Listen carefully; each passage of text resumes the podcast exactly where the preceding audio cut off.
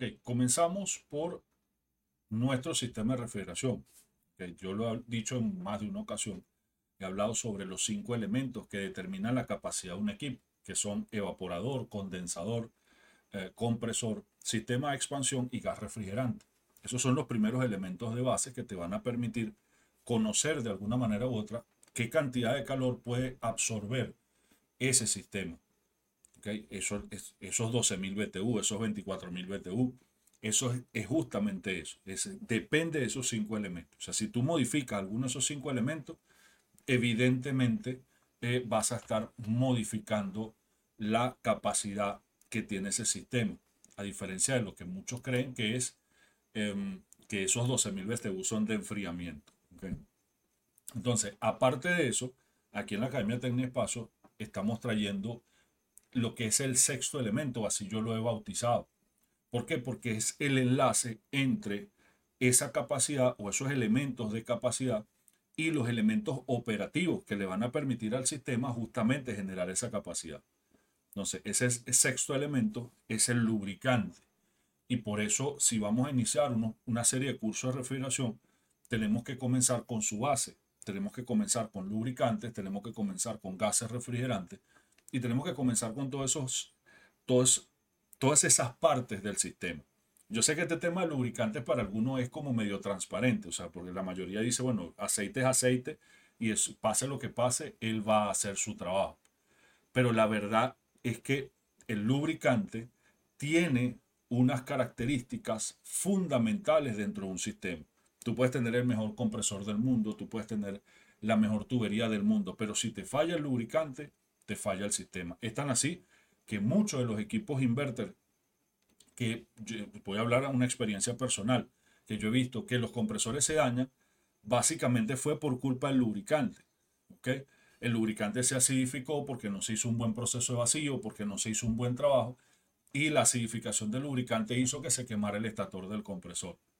Entonces, por eso vamos a iniciar esto eh, con este pequeño resumen eh, que fue una actividad que ya hice a finales de, este año con respecto a lubricantes en la refrigeración, pero este es básicamente un resumen muy, pero muy básico, un vuelo muy rasante sobre este tema. Corrijo un poco, la, la actividad la realicé el año pasado, no este año. Bueno, empecemos con los tipos de lubricantes. Primero tenemos el mineral, que fue la base de toda la, que fue la refrigeración del aire acondicionado durante muchísimos años. Después tenemos el alquilbenceno, el POE, el PAO, el PAC, el polianglericol, que es especial para sistemas de refrigeración automotriz, y el polivinil éster. Este último eh, justamente es el que están utilizando los sistemas inverter. Buena parte de los fabricantes de tecnología inverter se están decantando por el polivinil éster. Hay una anécdota por ahí, un buen amigo que hicieron cambio de aceite a un sistema inverter y ellos acostumbrados a que todos los sistemas trabajan con POE, no leyeron el data del equipo y hicieron el cambio y después se dieron cuenta que era Polyvinyl Lester y lo que hizo fue duplicar el trabajo. Por eso es tan importante estar pendiente de todo lo que tiene que ver con el datasheet, todo lo que tiene que ver con las características del equipo, para justamente evitar este, estos accidentes, estos accidentes que ocurren porque ocurren. Eh, los minerales actuales son nafténicos ultra desparafinados. La diferencia de estos con los lubricantes anteriores es que dejan menos depósitos de cera, tienen mejor fluidez a baja temperatura, que era uno de los grandes, una de las grandes debilidades de los lubricantes anteriores, que a bajas temperaturas había que hacer de todo para que pudiera retornar lubricante al compresor. Los depósitos de carbón que se generan dentro del sistema eh, ya sea por compresores quemados, por eh, la utilidad misma del equipo, se pueden extraer con facilidad. Los anteriores había que meterle R11 y eh, o sea, era bastante complicado limpiar esas tuberías. Tienen una altísima capacidad dieléctrica, ¿verdad? Pero sus defectos son la baja miscibilidad y que es la peor de todas con la mayoría de los refrigerantes 400 y por esa razón requiere trampas de aceite, sifón y toda una serie de elementos que ya los lubricantes nuevos no los requieren con tal, eh, con tal nivel, por así decirlo. Los lubricantes sintéticos, en cambio, son altamente miscibles con todos los refrigerantes o con casi todos los refrigerantes resisten muy, pero muy bien altas y bajas temperaturas, es decir, que no cambia su viscosidad cinemática por problemas de temperatura. Cabe destacar que la viscosidad es directamente inversamente proporcional a la temperatura. No generan ningún tipo de cera, excepto cuando se mezcla con mineral, que crea ese, como ese chicle o esa goma de mascar para las personas que no son de Venezuela, lo puedan entender. ¿Okay? La cantidad tan grande de aditivos que tienen estos lubricantes sintéticos le dan, entre otras cosas, eh, una alta detergencia, le da justamente esa resistencia a alta o baja temperatura son muy polares, o sea que tienen características de adherencia a los metales, pero con una, o sea, se adhieren con muchísima facilidad y con muchísima robustez. Pero esto evidentemente tiene su punto débil, que es la higroscopía. Son altísimamente higroscópicos. Las características de un buen lubricante, ese lubricante tiene que tener una buena estabilidad térmica, es decir, su comportamiento a altas o bajas temperaturas tiene que ser lo más neutral posible o dentro de lo que son parámetros que, para que pueda retornar al cárter del compresor, para que no se estanque en el evaporador, para que no cree obstrucciones en la tubería.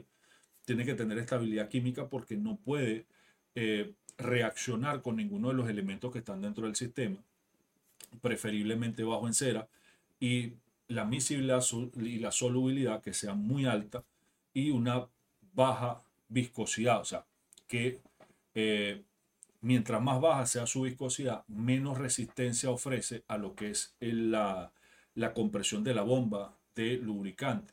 Por eso es que ahora se están, casi todos los fabricantes se están yendo por viscosidades 32 o 46 y no, y están abandonando un poco la 68, porque al ser mucho más viscoso, genera resistencia, esa resistencia se traduce en consumo de energía eléctrica. La viscosidad cinemática, que hemos hablado varias, varias veces, es la capacidad que tiene de fluir el refrigerante. Esa capacidad o esa viscosidad está establecida de acuerdo al estándar internacional actualmente y se mide en 40 grados, ¿okay? a 40 y a 100 grados. De hecho, cuando ustedes ven las tablas, se van a dar cuenta que un lubricante que tiene viscosidad 32 a 40 grados Celsius, cuando aumentas la temperatura a 100, creo que queda por 9 la, su viscosidad cinemática. La viscosidad, como lo dije anteriormente, es la capacidad que tiene un líquido a fluir por gravedad. Eh, esa se calcula en, el tiempo que tarda en fluir a una constante de temperatura, como lo dice su concepto, y se mide a través de un viscosímetro. Ese, la unidad de medida es el centi-Stoke, ¿verdad? Eso en, en, memoria a George Gabriel Stoke, em, ellos establecieron, eso es en metros por segundo, bueno, el centi-stoke creo que es centímetro por, por segundo, ¿ok? Centímetro cuadrado por segundo, creo que más o menos por ahí es lo de la viscosidad cinemática actualmente. Entonces, los invito a que busquen quién fue Gabriel, George Gabriel Stoke. Eh, colaboró mucho con todo lo que tiene que ver con esto de la mecánica de los fluidos. Aquí estamos entrando ya en materia vamos a hablar de la polaridad. La polaridad le va a dar tres características fundamentales a un lubricante, que es la adherencia a las partes móviles, la miscibilidad y la higroscopía. Estos tres elementos dependen exclusivamente de la polaridad. La polaridad química es una propiedad de las moléculas que determina si se quiere la desigualdad de las cargas. Es decir, mientras más polar sea un, un elemento, es atraído por otros elementos también polares. Y por eso el tema de la higroscopicidad, porque el agua también es polar. Entonces, el agua en presencia de lubricantes comienza, por lo menos en el caso de los lubricantes sintéticos, que son los que tienen la mayor polaridad, comienza a generar enlaces de hidrógeno. Y de allí viene el tema de la higroscopía, ¿okay? como problema fundamental de los lubricantes. Aunque, y eso lo vamos a ver en el curso, eh, ya el tema de la higroscopía la han logrado bajar un poco. ¿okay? Y hoy en día, o a partir de cierta nueva tecnología, ya no se va a requerir vacíos tan profundos con lubricantes sintéticos. Pero insisto, esto va a ser para el curso, esto apenas es un resumen. Eh, aquí se ve en la gráfica descrito lo que es el tema de la polaridad y los, sus ejemplos. Fíjate que aquí hay un detalle. Si ven que el R134A es uno de los refrigerantes más polares por eso, publicitariamente se dice que el lubricante POE es especialmente diseñado para el R134. Es una verdad media, ¿ok? Ellos simplemente se están aprovechando del hecho de la altísima polaridad del 134 y al ser el lubricante sintético, el POE, también polar, se la llevan perfectamente bien. Entonces, este es más que todo, por eso es que el conocimiento te permite, eh, como quien dice, diferenciar las cosas. Y entonces no, no caes en el juego ese que el POE es para 134. No, el POE es un lubricante para, para compresores que es miscible con casi todos los lubricantes, con todos los refrigerantes, perdón. Porque de hecho hoy en día hay compresores em, para R22 que vienen con aceite POE. Entonces quiere decir que el, 130, el POE no es para 134. El POE es para ciertos compresores que y son miscibles con ciertos refrigerantes.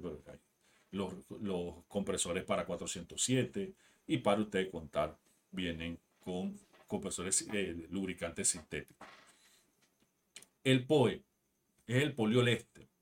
Se obtiene la reacción química, fíjense, es simplemente un alcohol que se llama pentaeritritol más eh, un ácido de cadena larga, se mezcla y se le extrae el agua. Pero ¿qué pasa con este proceso? Así tú obtienes el, el poliolester o el el poliolester. Pero ese proceso es totalmente reversible. ¿En qué? En presencia de agua. Como lo dije anteriormente, se crean los enlaces de hidrógeno con el agua y se revierte el proceso. Entonces, tú en lugar de tener un lubricante poliéster, tienes por un lado un ácido y por el otro lado un alcohol. Entonces, esa es la consecuencia de la higroscopía, de la absorción de agua. Por eso se requieren niveles de vacío tan profundos y tener tanto cuidado en el manejo de los lubricantes POE. Entonces, y ojo, ese proceso es total y absolutamente irreversible. O sea, tú lo puedes detener con algunos productos químicos, pero no puedes revertirlo. ¿Ok? Entonces, la ventaja del POE es justamente su polaridad y la desventaja del POE es justamente su polaridad.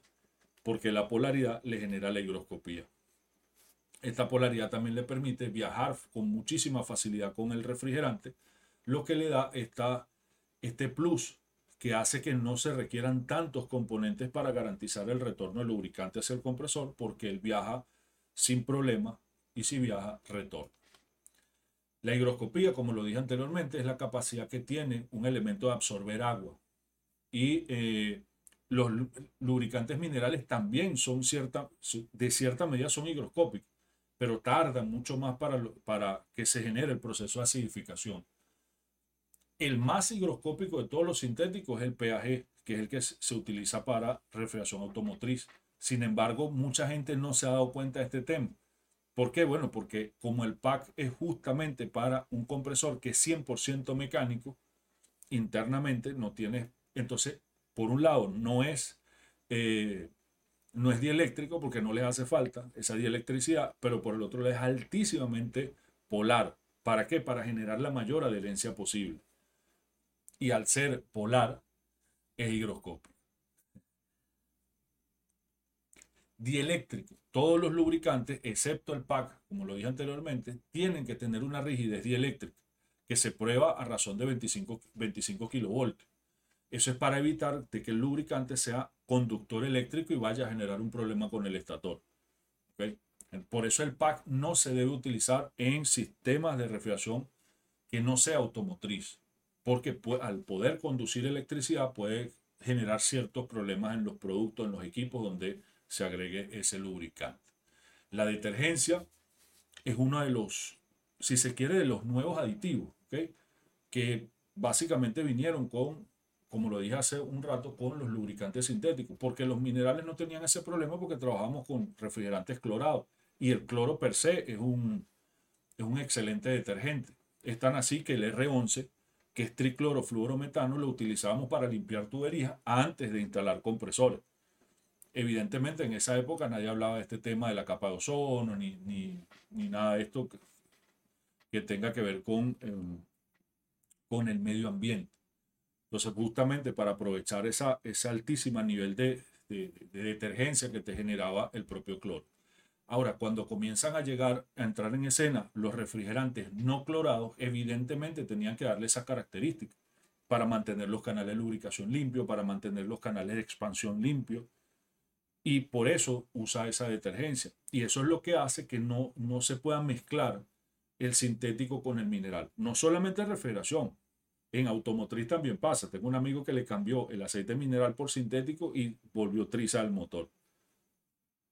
¿Me explico? Entonces, por esta razón, básicamente, además de la poca visibilidad, es que los refrigerantes no clorados no deben trabajar con eh, lubricantes minerales, justamente por la falta de este aditivo. La compatibilidad del lubricante con los refrigerantes está relacionado con su miscibilidad.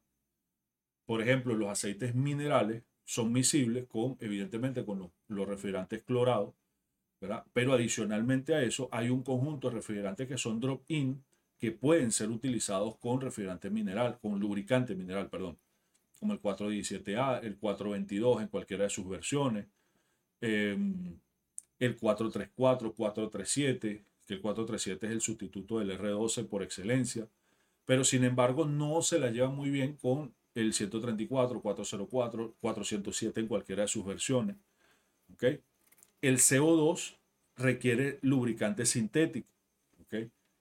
Y los hidrocarburos son prácticamente miscibles con cualquier lubricante, excepto con el, poli, al, eh, el PAC. No se la lleva muy bien con el PAC. Sin embargo, hoy, y eso va a ser parte del curso, les voy a mostrar cómo están viniendo lubricantes alquilbenceno, que si lo pueden ver en la tabla, no son miscibles con el 134, 404, etc. Pero hay una nueva línea alquilbenceno que sí es miscible con estos eh, refrigerantes. Entonces ahí cambia un poco lo que es el juego. En fin, la Academia Espacio viene a traer justamente este conocimiento sobre lubricantes. Espero que este resumen haya sido de su agrado y no queda otra cosa sino cerrar con un buen resumen lo que es este pequeño trabajo que se está realizando en esta dirección. Muchísimas gracias.